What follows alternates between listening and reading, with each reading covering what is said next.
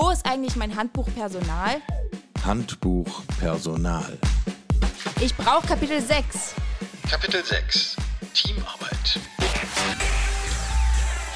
Eva, ich blätter hier gerade so in unserem Handbuch rum. Ich glaube, heute müssen wir zu T. T ist relativ weit hinten. T wie Teamwork oder Teamarbeit.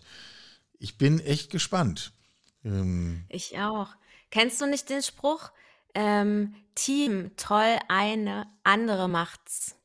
Ja. Das ist der alte Witz des Beraters und des Coaches und des Trainers, der ist, Trainerin. Ist so ein bisschen ja. Boomer-Humor, oder?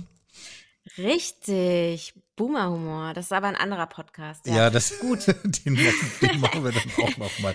Also, ich dachte, ich bringe einfach mal ein bisschen Flavor hier rein. Ja, Alles ja, ja. klar. Ich, aber Team, ja, wir sind ich bei Team. Ich begrüße ja. das.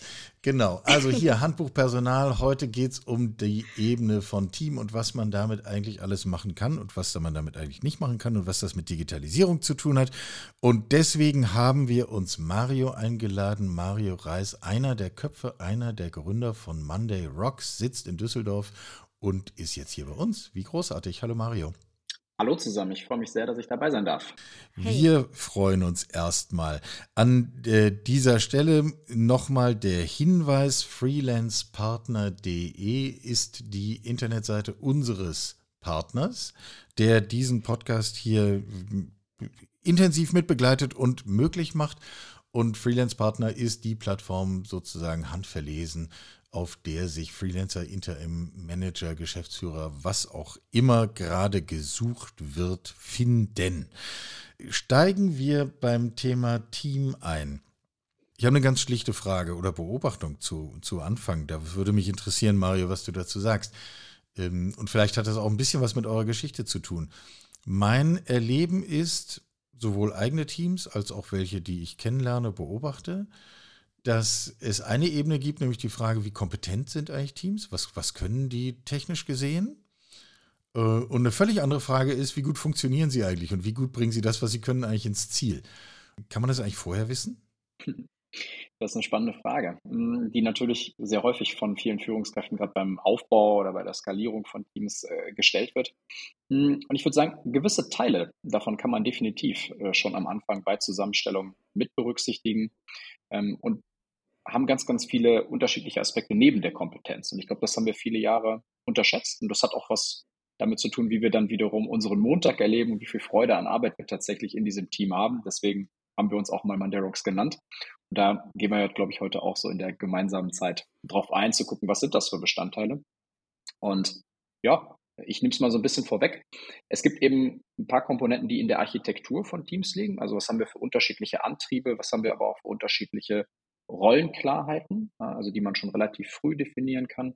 Und dann gibt es natürlich diese andere Seite, die sich im Verlauf klärt. Am Anfang hat man in der Regel relativ hohe Vertrauensniveaus, es gibt keine Konflikte, keine Reibungsverluste, weil man ja denkt, die Wirklichkeit, mit der ich auf dieses Team blicke, ist auch die, die alle anderen teilen. Das, das verändert sich dann so ein bisschen Wahrheit im Verlauf. Sozusagen, ja, genau. Absolut. Ja, und da wird es dann wirklich spannend und da wird es dann auch komplex und da differenziert sich dann ziemlich aus. Da kommen wir, glaube ich, dann auch gleich noch so ein bisschen drauf zu sprechen. Aber das erstmal so vielleicht als Einstieg. Ja, gewisse Teile, wie ich finde, durchaus beachtliche Teile kann man auch bereits bei Zusammenstellung der Teams und beim Setup in der sogenannten Forming-Phase klären. Ja. Ähm, und das eben nicht nur, um es wirklich klar zu machen, weil ich, ich, ich vermute, dass das schon relativ fix verhakt ist in so in unseren Hirnen und, und Kulturen. Äh, eben auch die Ebenen, die nicht die reine Fachkompetenzebene sind. Absolut, ja. Da geht es, wie schon gesagt, viel um das Thema Motivation. Also was bringe ich eigentlich ein in ein Team? Was ist mir auch an Werten tatsächlich wichtig? Was habe ich auch für persönliche Interessen, die ich eben stärker einbringe? Na, also bin ich eher jemand, der jetzt ein hohes Maß an Organisation mit in so ein Team reinbringt oder erwarte ich vielleicht ein höheres Maß an Organisation auch heraus? Da gibt es eben ganz spannend sehr, sehr unterschiedliche Perspektiven. Auch dahingehend, dass nicht das, was ich immer einbringe, auch unbedingt das ist das, was ich erwarte und umgekehrt. Also ich mache mal ein ganz praktisches Beispiel. Hm, ich bin zum Beispiel jemand, der nicht so besonders organisiert in die Organisation hineinwirkt, der eigentlich eher Unterstützung brauche, gleichsam aber ein hohes Maß an Organisationsstruktur erwarte, weil mir das eine gewisse Beruhigung gibt für Themen, die ich dann einsteuere. Also das ist immer ganz spannend, auch bei der Auswahl von Menschen, wenn man fragt, wie wichtig ist ihnen zum Beispiel dass das Team gut organisiert in Strukturen und Prozessen läuft, dann bedeutet das nicht unbedingt, weil ich das erwarte, dass ich auch derjenige bin, der dafür sorgt. Ja? Ganz, ganz einfaches Beispiel, um zu sagen, hm, was entscheidet sich bereits am Start äh, über die Performance und auch die Leistungsfähigkeit eines Teams. Damit einhergeht natürlich dann auch die Arbeitszufriedenheit. Ne? Wenn das alles nicht funktioniert, dann ist es ja nicht nur so, dass wir Leistungsdefizite in Teams erleben, sondern vor allen Dingen auch Zufriedenheitsdefizite. Und das hängt ja, glaube ich, auch dann unmittelbar miteinander zusammen. Ähm, Absolut. Äh, so, und jetzt, äh, jetzt mal ganz schlicht gefragt, um dann auch mal ein bisschen dahin zu kommen, was ihr macht. Das müssen wir, glaube ich, schon dann gleich einmal erklären. Ähm, wie viel von dem, was du gerade beschrieben hast, von diesen Ebenen, würde ich als erfahrene Führungskraft, die ein Team zusammenstellt, temporär oder auf Dauer, aufgrund meiner Erfahrung, aufgrund meines Augenscheins erkennen können? Mhm. Pauschal finde ich das schwierig zu beantworten, weil mhm. wir sehen natürlich ganz viele unterschiedliche Arten von Führungskräften. Und mh, hm, fangen wir mal mit den jungen und neuen Führungskräften. Die haben natürlich keinen Erfahrungsschatz und entsprechend enorme Schwierigkeiten, auf Muster der Vergangenheit zurückzugreifen, zu sagen, das habe ich schon mal in dieser und jener Form gesehen. Natürlich gibt es aber auch hier extreme Talente. Wir arbeiten aktuell mit rund 1100 Führungskräften und Teams. Und da erleben wir natürlich auch manchmal diese Ausreißer, sehr junge, sehr unerfahrene Führungskräfte, die es einfach irgendwie können, die eine hohe Empathie und ein hohes Gespür haben und Sensorik haben für die Bedürfnisse des Teams und das einfach gut hinbekommen, mit einer hohen Lernaffinität auch. Und wir haben gleichsam auch Führungskräfte, die seit Jahrzehnten führen und denen aber diese Sensorik komplett fehlt und auch nach Jahrzehnten vielleicht da immer noch Schwierigkeiten haben, bestimmte Dinge bei Neuzusammenstellungen richtig zu erkennen und zu deuten. Und um da vielleicht auch hinzuleiten, was wir machen, wir erleichtern letztendlich genau diese Führung durch Daten. Wir versuchen das existente Bauchgefühl der Führungskräfte zu unterstützen, indem wir eben eine fundierte Teamanalyse bereitstellen. Einmal einmalig am Anfang, etwas umfangreicher, aber dann auch laufend, wie so eine Art äh, Pulscheck auch des Teams, um zu verstehen, in 16 fundierten Faktoren, wo steht dein Team gerade? Wo hat es Hindernisse? Wo gibt es Blockaden? Wo funktioniert es aber auch sehr gut? Wo solltest du gerade vielleicht auch nichts machen? Und das ist etwas, ich sage immer ganz gerne so ein bisschen das Navigationssystem für Teamführung, hm, wo wir einfach eine Unterstützung brauchen für bestimmte Führungskräfte. Manche können eben sehr, sehr gut, ich mache mal gerne das Beispiel mit dem ADAC Reiseatlas, manche können das extrem gut finden, den Weg in den Urlaub auch ohne irgendwelche digitalen Assistenten und andere sagen, nee, ähm, mache ich sehr, sehr gerne und, und nutze ich und ich bleibe ja trotzdem derjenige, der steuert. Aber ich habe vielleicht einfach eine Unterstützung dahingehend, was passiert gerade mit meinem Team bei Zusammenstellung, aber auch laufend, wo brauche ich Support. Und wenn ich noch einen Punkt einbringen darf, das hat ja auch viel mit kognitiver Belastung zu tun. Gerade das Setup eines Teams oder auch große Transformationsprojekte, wo Führung gerade sehr wichtig ist. Es ist ja nicht so, dass die Arbeitsbelastung für Führungskräfte gering ist. Gerade im Gegenteil. Die sind eigentlich überlastet. Und dann müssen sie auch noch sehr, sehr intensiv in diesen Führungsbereich reingehen. Und da wird es, glaube ich, wirklich schwierig. Ähm, das können wir vielleicht auch gleich noch mal etwas mehr im Detail beleuchten. Wie schafft ihr es denn, dass sich die Führungskräfte als auch die Teams wirklich darauf einlassen? Weil was du jetzt ja so beschreibst, geht ja schon sehr an die Substanz. Also es werden irgendwie Faktoren ermittelt. Ich muss mich sozusagen ja auch irgendwo ein bisschen nackig machen. Ne? Also ich glaube, auf beiden Seiten muss ich ja irgendwie, mh, hm, wird schon eine Art der Ehrlichkeit verlangt, glaube ich, kann ich mir vorstellen, dass das auch wirklich funktioniert. Und ähm, ja, und da sage ich mal, gerade wenn ich jetzt neue Führungskraft bin und ich komme sozusagen neu in dieses Team, dann ist das Vertrauen ja vielleicht auch noch gar nicht so groß. Und dann kommt ihr jetzt mit so einem Tool. Also ich stelle mir das jetzt auf Mitarbeiter als Mitarbeiterin auch irgendwie ein bisschen strange vor, wo ich jetzt denke, okay, jetzt werde ich hier durchleuchtet. Ist das jetzt ein Performance Review? Geht es jetzt darum, dass mein neuer Chef, meine neue Chefin mich hier irgendwie gleich bewerten muss. Und ne, also wie schafft ihr das, dieses Vertrauen herzustellen, sich darauf einzulassen? Mhm.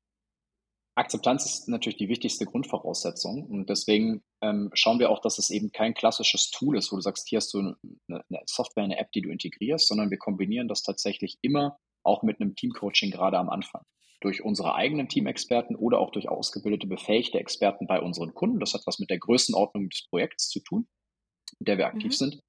Und implementieren das tatsächlich auch in der Regel in Präsenz mit den Teams. Das ist so der erste Faktor. Also gute Kommunikation, Präsenz, dem Themen auch Gehör geben, auch den ein oder anderen, ja, Bedürfnissen dann nachzugeben, die du gerade richtig beschrieben hast. Das ist ja ein ganz, ganz wichtiger Faktor. Und Gleichzeitig aber auch ganz wichtig zu sagen, alles das, was wir erheben, Stichwort Leistungsreview, passiert auf Teamebene. Das heißt, nirgendwo steht, ah, die Eva hat ein Feedback-Problem, sondern da steht, das Team XY, das hat Herausforderungen auf der Feedback-Ebene. Das heißt, alle Antworten, die wir aus dem Team sammeln, werden anonym und aggregiert. Dafür stehen wir tatsächlich auch als Dienstleister dann mit unseren Partnern, ähm, dass wir eben sagen, okay, da hast du wirklich eine vertrauensvolle Ebene, das zu äußern und es auch tatsächlich zu vergleichen. Das Spannende ist, die Fragen, die wir stellen, dass dieses, äh, ja, diese Umfrage, diese Befragung, nennst wie du möchtest, funktioniert ja app-basiert, dauert so rund zwölf Minuten ähm, in jedem Team. Wir wiederholen die in der Regel so einmal im Quartal.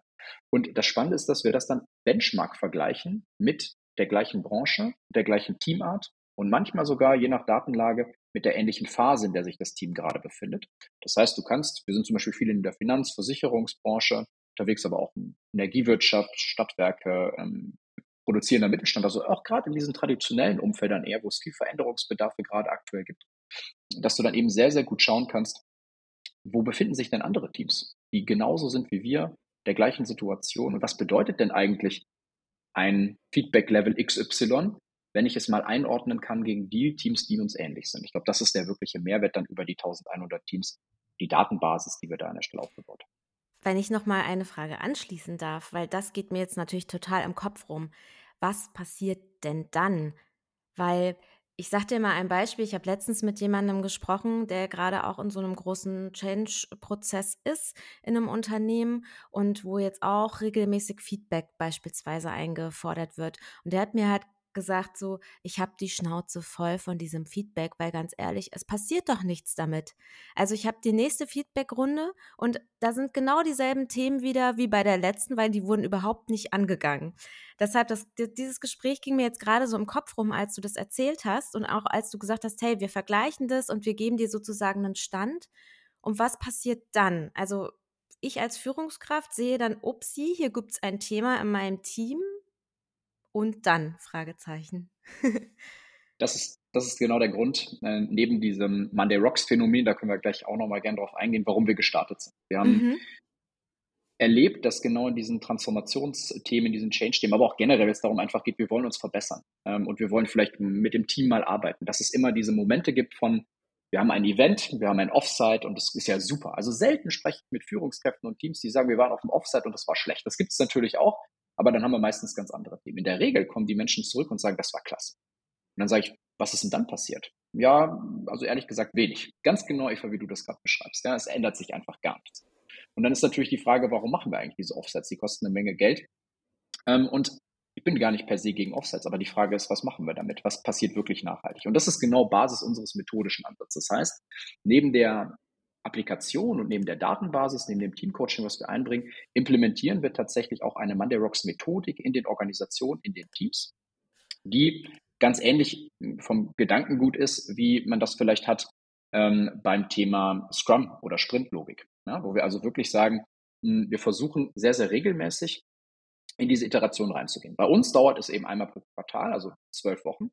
Und wir messen wir vergleichen und wir schlagen dann ganz konkrete Handlungsempfehlungen vor für dieses spezielle Team. Das heißt, wir haben keine Feedback-Situation für die Organisation, sondern wirklich nur für das ganz konkrete Team. Was ist ein Performance-Hammer auf unserer Reise?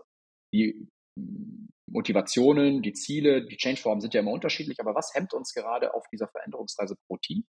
Und dann schauen wir rein, welche vergleichbaren Daten haben wir in unserer Datenbank aus unserem Team? Also wenn wir jetzt zum Beispiel mit Fokus und Prioritätensetzung unsere Herausforderungen haben und es ist ein vergleichsweise neues Team, kann einer von vielen, vielen hundert Handlungsempfehlungen, wir nennen das Leadership on Demand, für das Team auch sein, sagen, Mensch, analysiert mal eure Kommunikationskanäle. Das hat so und so vielen Teams aus unserer Datenbank bereits geholfen, die euch ähnlich sind. Ja? Also so ein Recommendation Engine, würde man sagen, in der Bereich der, der künstlichen Intelligenz oder des maschinellen Lernens. Und sagen dann, Mensch, das ist nicht eine Empfehlung von Monday Rocks, weil wir glauben, wir sind die Experten. Nein, das sind Empfehlungen von eurer Peer Group aus der gleichen Branche, gleiche Teamart. Die haben das gemacht. Und übrigens, 87 Prozent haben da sehr, sehr gute Erfahrungen mitgemacht.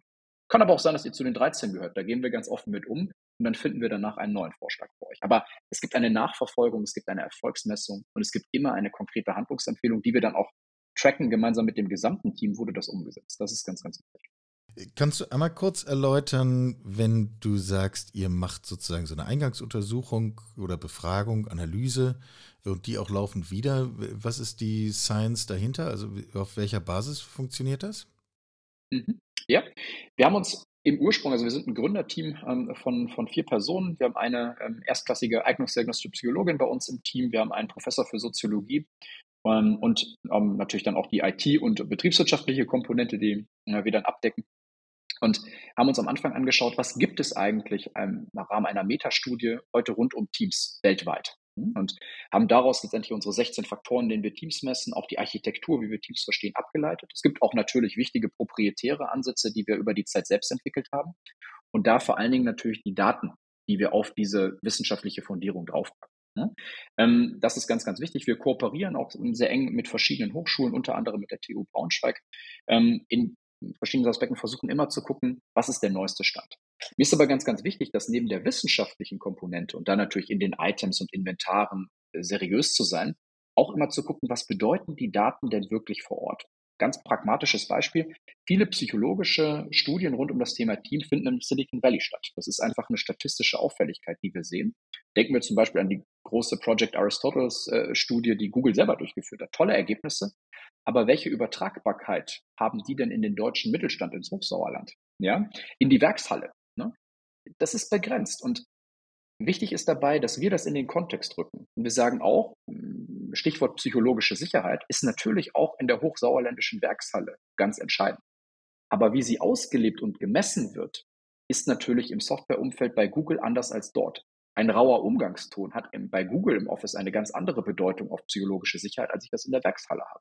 Das heißt, das Grundmoment, dass wir alle psychologisch sicher arbeiten und kommunizieren wollen, das ist gleich. Aber was das in der erlebten Realität der Teams bedeutet, das ist teils sehr unterschiedlich. Denken wir hier auch an die Finanzbranche, an Umgangsformen dort, die sich natürlich fundamental vom Softwarebereich unterscheiden. Offene Aussprache gegenüber Führungskräften ist im Softwarebereich ganz normal, in der Finanzbranche immer noch etwas limitiert. Und das kannst ähm, du dann auch noch über Regionen ziehen und über Altersgruppen und äh, das kann ich ja beliebig komplex gestalten. Aber wenn ich diesen Gedanken von dir aufnehme, dann müsste doch eigentlich in eurem Datenschatz drinstehen, was ein gutes Team ausmacht. In unserem Datenschatz steht definitiv drin, was ein gutes Team ausmacht, je nach Branche und je nach Teamart, in der wir aktiv sind und in der wir solide Daten haben. Ähm, es gibt wenige Faktoren, die natürlich auch generelle Bedeutung haben. Einige davon sind bekannt. Ähm, nehmen wir sowas wie, wie, Vertrauen und Sicherheit. Das ist natürlich ein wichtiger Faktor, das ist eine Grundlage. Ähm, andere sind aber auch neu, sind uns tatsächlich, ähm, wir veröffentlichen regelmäßig so Trendbarometer, wo wir unsere Daten mit den Branchen teilen, wo wir auch feststellen, dass es bestimmte Aspekte gibt, die branchenübergreifend sind. Und einer der neuen Erkenntnisse, die wir da sammeln konnten, ist zum Beispiel das Stichwort, ähm, wir nennen das Sensitivität des Teams. Ähm, es beschreibt letztendlich die Sensorik für die Bedürfnisse und Erwartungen aller Stakeholder um das Team herum. Das sind also andere Teams, das sind vielleicht Kunden, das sind Zulieferer. Ne? Das kommt ein bisschen darauf an, in welchem Team ich bin. Aber das ist ein übergreifender Faktor. Also je empathischer und je sensorischer ähm, das Team unterwegs ist, desto höher ist die allgemeine Erfolgswahrscheinlichkeit und das hat tatsächlich ähm, auch Abstrahleffekte auf die anderen Faktoren, die wir messen, die dann eher leistungsbezogener sind, was den Output angeht. Ansonsten variiert es natürlich sehr nach Team und vielleicht, wenn ich noch ein Beispiel nennen darf, ein Firmenkundenvertriebsteam in der Bank unterscheidet sich massiv von einem Compliance-Team in der Bank, die vielleicht Geldwäschevorgänge aufdecken sollen und die anderen sollen Neukunden gewinnen. Das, da kann man schwer sagen, wo da wirklich Vergleichbarkeiten sind, außer in diesen Grundparametern. Die unterscheiden sich fundamental. Und das macht, glaube ich, die Arbeit in Teams so extrem spannend. Ja, also deswegen finde ich euren Ansatz schon auch total folgelogisch zu sagen, das ist nicht das Abstrakte, was ich überstülpe, sondern ich habe hier ein Instrument und dann arbeite ich mit dem Team. Ähm, das würde für mich genau daraus folgen. Aber müsste man genau. nicht auch eine Analyse der jeweiligen Aufgaben mit in diese Betrachtung aufnehmen? Ähm, und auch das sozusagen algorithmisch äh, bearbeiten? Absolut, absolut. Ähm, das machen wir. Hm, wir führen also vor dem Start eines Projekts mit jedem einzelnen Team. Ähm, manchmal oder ne, in der Regel sind es ja gesamte Organisationen oder Organisationseinheiten, mit denen wir arbeiten. Daraus entstehen dann Teams und dann natürlich auch die Betreuung der Führungskräfte. Und da gibt es also einen Führungskräfte-Kickoff vor dem Teamworkshop, wo wir also ganz konkret konfigurieren. Ähm, Branche und Teamart sind in der Regel schon klar, aber wie führst du dein Team heute? Wie würdest du das beschreiben? Was sind eure Aufgaben? Was sind eure Ziele? Ne, also wir versuchen die Konfiguration ähm, genau vorzunehmen und dann entsprechend das auch in unsere Datenbank mit einfließen zu lassen. Und auch hier ist völlig klar, man findet keine Klone. Ne? Man findet keine Klone von Führung oder Teams, das ist überhaupt nicht unser Ansatz, sondern eher zu sagen, wo sind vergleichbare Muster? Von wem kann ich mich in, inspirieren lassen? Und am Ende auch immer mit dem Teamcoach gemeinsam zu überlegen, ist das hier eine Empfehlung, die uns hilft? Die kommt aus der Peer Group, aber wir interpretieren das dann auch nochmal auf die ganz individuelle Situation. Generell bin ich der festen Überzeugung, jedes Team ist individuell und jede Führungskraft. Aber es gibt gewisse Mustergruppen, in die wir sie einkleiden können, an der man sich idealerweise einfach inspirieren und orientieren kann. Und dann nimmt man das letzte Feintuning vor. Das ist so mein Blick ähm, auf das Thema Team Performance und Führung. Kann man auch irgendwie sagen, was die Organisationsform, welchen Einfluss die darauf hat? Jetzt hast du ja eben so gesagt, das klang ja eher etwas traditionell, hierarchisch geprägt. Die Unternehmen, wo es, glaube ich, aktuell vor allem ausgerollt ist, das Tool, aber hm, du nickst schon, also kann man dazu auch Aussagen machen, weil wir beschäftigen uns ja hier auch mit der Zukunft der Arbeit. Da ist natürlich Mhm. schnell im Raum, ja, ja, hier Selbstorganisation, das ist das Ding, dann fühlt sich jeder wohl und das, ne, muss man machen, damit das Team gut performt. Ist das so? Fragezeichen. Du lachst schon. Ich, ich persönlich, und so halten wir es auch bei Monday Rocks, ähm, halt sehr, sehr viel von dem Thema Selbstorganisation, hohes Maß an Eigenverantwortung bei den jeweiligen Teammitgliedern. Hm, Was ich schwierig finde, ist, das per se auf auch den Großteil unserer Arbeitslandschaft überzustülpen. stülpen. Einfach zu sagen, ab heute sind wir selbst organisiert in einer ansonsten sehr hierarchisch geprägten Unternehmenskultur und DNA. Wir haben ja systemisch erlernte Muster über Jahrzehnte und diese Veränderungsprozesse darf man nicht unterschätzen. Ähm, und da erleben wir das ganz häufig als Buzzword. Ne? Ähm, ähm, nicht, weil ich persönlich davon überzeugt bin, dass es eins ist, genau das Gegenteil ist der Fall. Aber ich glaube, wir müssen halt schauen, wie implementieren wir das in unsere heutige Arbeitswelt und wie sorgen wir auch dafür, dass es nicht verbrannt wird. Hm. Stichwort agiles Arbeiten. Ne? Wir, ähm, halte ich extrem viel davon. Aber wir müssen auch schauen, dass wir es sehr, sehr professionell implementieren und dass es eben nicht zu einem solchen Buzzword wird. Und die Software ist also, unsere Applikation ist in der Lage und hat tatsächlich auch mittlerweile schon einen breiten Datenschatz ähm, für selbstorganisierte, auch für crossfunktionale Teams. Das ist alles da. Aber wie du richtig sagst, die Mehrheit unserer Kunden, wie auch, glaube ich, die Mehrheit der deutschen Wirtschaft, ähm, ist eben noch anders organisiert. Und Mhm. da sehen wir uns auch so ein bisschen als Brückenbauer zu sagen, wir können Teams in ihrer heutigen Form verstehen, optimieren, Führung erleichtern, Teamperformance steigern und vielleicht auch erste Schritte in eine solche Richtung gehen. Ne? Und ähm, das braucht seine Zeit, das, das muss man ganz klar sagen. Und ähm, das ist wichtig. Ja, Michael, da muss ich auch gerade an Markus Stelzmann nochmal denken von Telehase. Ähm, du auch, weil der hat das ja zehn, also es hat ja zehn Jahre auch mindestens gedauert, bis sie jetzt an dem Punkt sind, dass das wirklich auch sich von alleine trägt und ausrollt, diese Selbstorganisation und auch diese Selbstführung. Genau, also deshalb, es klingt in meinen Ohren noch nach, was er so erzählt hat, kann man auch nochmal nachhören bei uns im Podcast. Ähm, Folge ja, 1 dieses. Podcasts. Folge 1, richtig. Genau. Ähm, wie ist eure Erfahrung, Mario?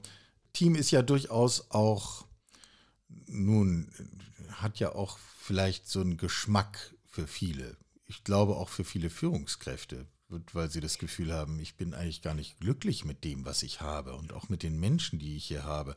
Und ich konnte sie mir auch gar nicht aussuchen und jetzt sitzen sie hier und ich muss jetzt was damit machen und und dann gehe ich zu Eva, weil sie meine Personalverantwortliche ist und die lacht mich an und sagt, ja, siehst du, deswegen bist du Führungskraft, weil du daraus was machen sollst. Und dann bin ich so schlau wie zuvor. Ähm, würde man sagen können, dass, also vielleicht Hochleistungsteams nicht, aber dass, wenn ich es richtig mache und wenn ich die klugen Analysen fahre und damit auch meinen Blickwinkel vielschichtiger und vieldimensionaler mache, dass ich im Grunde mit nahezu jeder Konstellation von Menschen zumindest ein anständiges Team zustande bringe? Wenn es keine verfestigte Vorbelastung gibt, ja. Also wenn ich das Team bereits in der Forming-Phase ähm, habe und das ordentlich aufbaue, ja, definitiv. Hm, einschränkend muss man sagen, viele Führungskräfte übernehmen ja auch Teams, die schon seit vielen Jahren verfestigt zum Beispiel in bestimmten Konfliktsituationen zusammenarbeiten. Ich würde nicht sagen, dass das die Mehrheit ist, das sagt auch ganz klar unsere Datenlage, aber es gibt diese verfestigten Szenarien, wo du dann nur sehr, sehr beschränkt ähm, Themen betreiben kannst. Aber bleiben wir mal, glaube ich, bei der Masse, weil das ist ja jetzt wirklich auch Genau, und das andere ist ja auch ein anderes Thema. Also das ist, äh, da muss ich dann nicht Teamentwicklung machen, sondern Konflikte aufarbeiten. Das ist eine andere genau. Baustelle. Aber wenn wir, wenn wir ähm, Teams zusammenstellen ähm, und egal welche Konstellation ist, daraus kannst du immer etwas machen. Ja, und daraus kannst du immer ein sehr performantes Team machen. Aber ganz wichtig ist natürlich auch hier, ähm, Stichwort Leistungsfähigkeit, ziehe ich immer gerne die Verbindung auch zum Sport. Natürlich ist nicht jedes Team aufgrund seiner Einzelbestandteile dazu in der Lage, jetzt Champions League zu spielen, ja, egal welcher Sportart. Und so ist das auch in bestimmten Branchen. Ne? Natürlich ist ähm, das Team auch ein Stück weit Summe seiner Teile. Und das ist, glaube ich, schon wichtig zu beachten und auch realistische ähm, Ansätze zu fahren. Das ist aber unserer Erfahrung nach überhaupt nicht die alltägliche Herausforderung, sondern es geht in der Regel darum zu sagen, ich möchte weiterkommen in meinem Team, ich möchte bestimmte Performance-Hämmer auflösen. Ne? Und von Champions League spricht da in der Regel keiner, sondern die möchten ganz tagtägliche Herausforderungen lösen. Und das finde ich immer wichtig, sich darauf zu konzentrieren. Wir möchten morgen, wir möchten nächstes Quartal ein kleines Stückchen besser sein. Wir können messen in unserer Software, dass wir im Schnitt über die ersten vier Quartale, sprich für das erste Jahr, die Effektivität von Teams bis zu 21 Prozent steigern können, ne? wenn die Parameter stimmen, die wir einstellen. Das heißt, du siehst ja auch gerade Stichwort Arbeit, ähm, Arbeiterlosigkeit oder Führungskräftemangel, äh, wie du, wie du es auch immer nennen möchtest, dass wir auch eine Menge an Kapazität in den Strukturen unserer bestehenden Organisation steckt.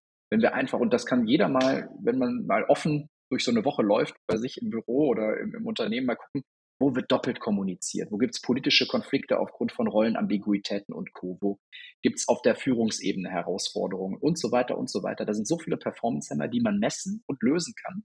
Und wenn wir dem nur ein Stück weit nachkommen, ist das Potenzial für unsere Wirtschaft und für Unternehmen enorm.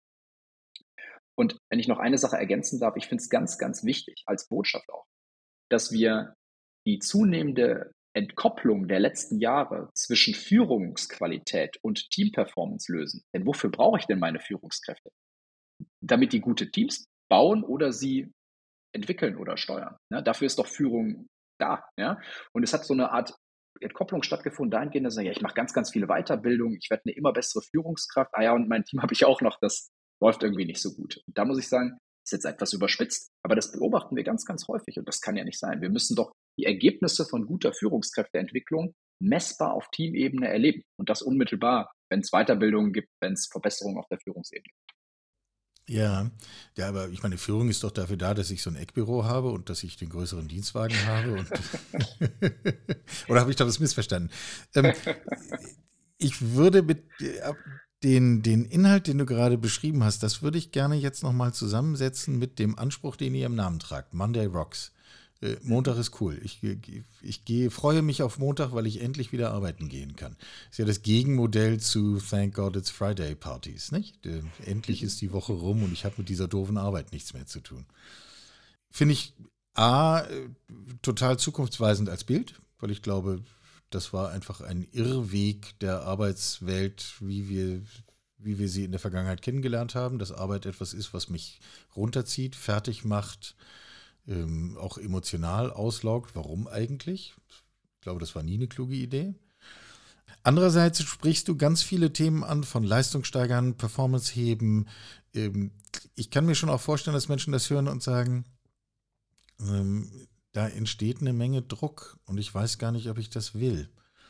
Ähm, ist das überhaupt ein einlösbarer Anspruch zu sagen, wir, wir steigern die Teamleistung und die Performance und gleichzeitig erleben wir Arbeit als etwas Beglückendes, Bereicherndes, Inspirierendes?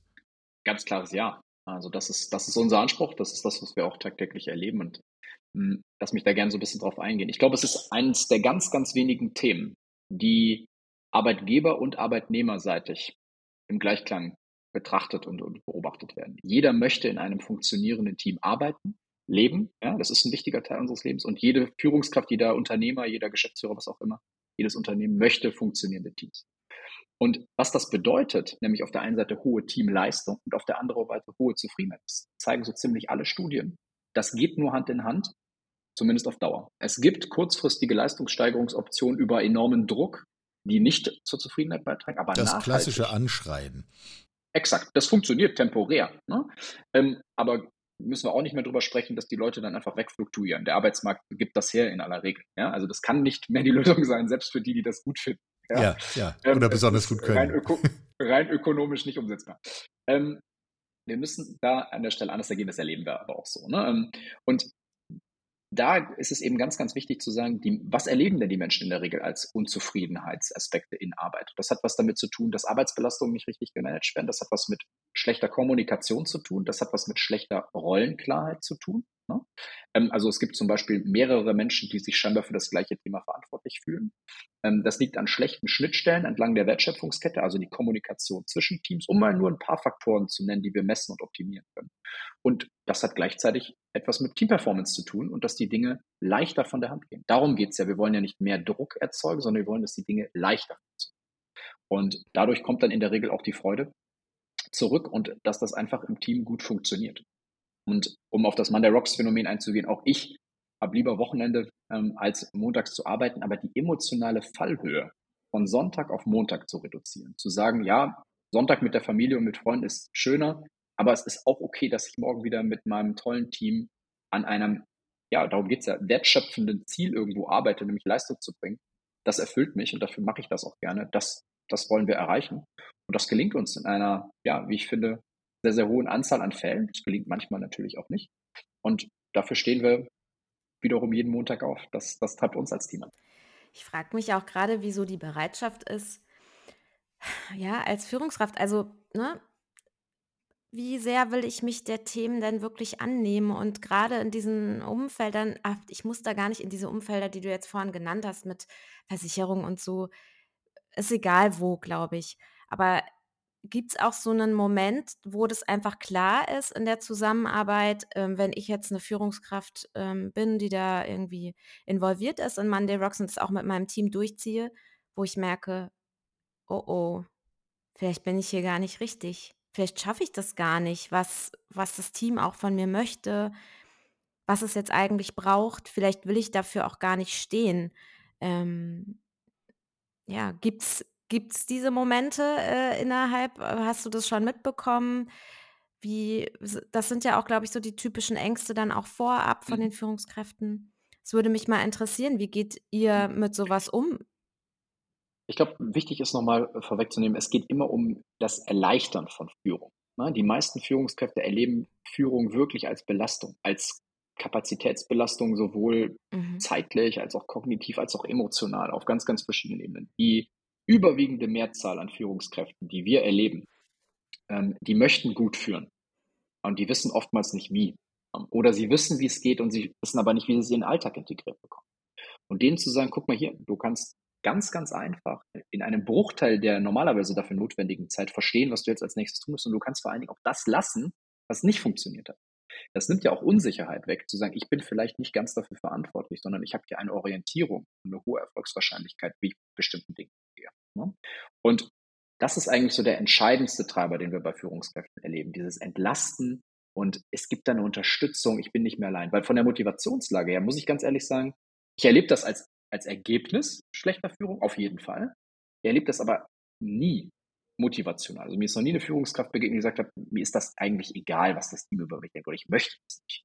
Hm, sondern ich kann es nicht oder ich schaffe es nicht. Das sind so die ähm, Themen, die wir beobachten. Das finde ich spannend, dass du das sagst, weil ich glaube, das ist ja dann auch eben dieses Thema, wenn es ein Tool macht und wenn es sozusagen, ja, Zahlen können manchmal besser gehandelt werden, glaube ich. Und vielleicht ist das dann auch der Zugang, sich da auch ähm, verletzlicher und auch offener zu machen, weil ich könnte dir das jetzt nicht bestätigen, dass es nur Führungskräfte gibt, die sagen, ähm, mein Team ist mir super wichtig. Ich will so, es gibt ja auch immer noch, und das wird ja auch immer noch befördert, Menschen, die einfach sagen, ich will Führung, damit es auf meinem CV steht, auf meinem Lebenslauf, damit ich es mir bei LinkedIn hinschreiben kann. Mhm. Ähm, und die kommen ja auch noch in diese Position. Also, aber ich glaube, ähm, das finde ich jetzt nochmal eine ganz gute Gedankenanregung. Ich glaube schon, dass es so ist, dass eben etwas, etwas Neutrales, etwas eben wie ein Tool, was das ohne zu, es ist ja ohne zu judgen sozusagen. Also, ne, ähm, äh, wird hier, wird hier dann etwas, eine Empfehlung gegeben, sag ich mal, oder es wird gezeigt, guck doch mal dahin. Ja, aber das ist spannend, was du sagst. Nur um das nochmal auszudefinieren, das beobachten wir auch, ne, dass Leute von der Motivation her sagen, wir wollen, ich will eigentlich nur das auf dem CV stehen haben, aber auch die, auch die ja. würden ja lieber wollen, dass das Team gut funktioniert, ja. als dass es nicht gut funktioniert. Sie wollen vielleicht nur nicht so viel rein investieren. Und das sind oftmals, sage ich mhm. ganz offen, sogar vielleicht sogar unsere besten Kunden, ja, weil die dann sagen, ach, Ja. eigentlich möchte ich mich gar nicht so damit Ja. fühlen, aber wenn, wenn du das ohne viel Aufwand hinkriegst, dass das Team trotzdem happy ist und performt, dann mache ich das einfach so. Ja, Die sind oftmals viel adaptiver und anpassungsfreudiger, weil es ihnen einfach egal ist. Ja? Ja. Aber nicht im Ergebnis, weil was bedeutet es im Ergebnis? Dass sie nämlich auf dem CV dann nicht mehr Führungskraft sind. Weil Ja. das ist ja immer das Ergebnis nach einer gewissen Zeit. Und insofern können wir auch da motivational das eigentlich dann sehr, sehr gut abgreifen. Dass wir wirklich Führungskräfte sehen, die sagen, ich bin Führungskraft und ich möchte, dass das Team schlecht läuft. Also das ist mir noch nie begegnet. ja, meistens hängt ja auch an der Performance eine klein, ein kleiner Bonus dran, sag ich mal so, ne? ja. auch, auch das kann uns in die Hände spielen an der Stelle. Genau. Wir wollen ja eigentlich nur, dass das passiert, dass die Führungskraft sagt, ja, bin bereit, da reinzugehen. Mhm. Was dann dahinter steckt, das kann man jetzt persönlich gut oder schlecht finden, aber fürs Team ist es doch egal, Hauptsache es funktioniert. Also wir haben hier eine Leerstelle. Wir haben alle die Führungskraft noch nicht gesehen, die möchte, dass es dem Team nicht gut geht. Also ähm, kleiner Aufruf in die wachsende Bubble derjenigen Menschen, die diesem Podcast folgen. Wenn ihr so jemanden kennt, dann gebt uns doch mal einen Hinweis. Vielleicht wäre das interessant. Vielleicht können wir auch daraus etwas lernen. Ansonsten haben wir, glaube ich, lernen ist ein gutes Stichwort, äh, nochmal eine Menge gelernt darüber, wie wir eigentlich die Mechanismen, die zu dem Erleben und der Performance von Teams führen, beschreiben können, wie wir sie verstehen können, wie wir sie auch anwenden können in dem genau beschriebenen gemeinsamen Interesse, Maria, was du genannt hast, zwischen der Teamebene und der Unternehmensebene. Damit machen wir für heute einen Punkt und sobald wir diesen Menschen gefunden haben, dann reden wir weiter, weil dann haben wir, glaube ich, neue Themen, die wir besprechen müssen. Zum Schluss nochmal der Hinweis, freelancepartner.de, die Webseite steht auch immer in den Show Notes, da können alle, die es brauchen, gerne hingehen, unser netter Sponsor.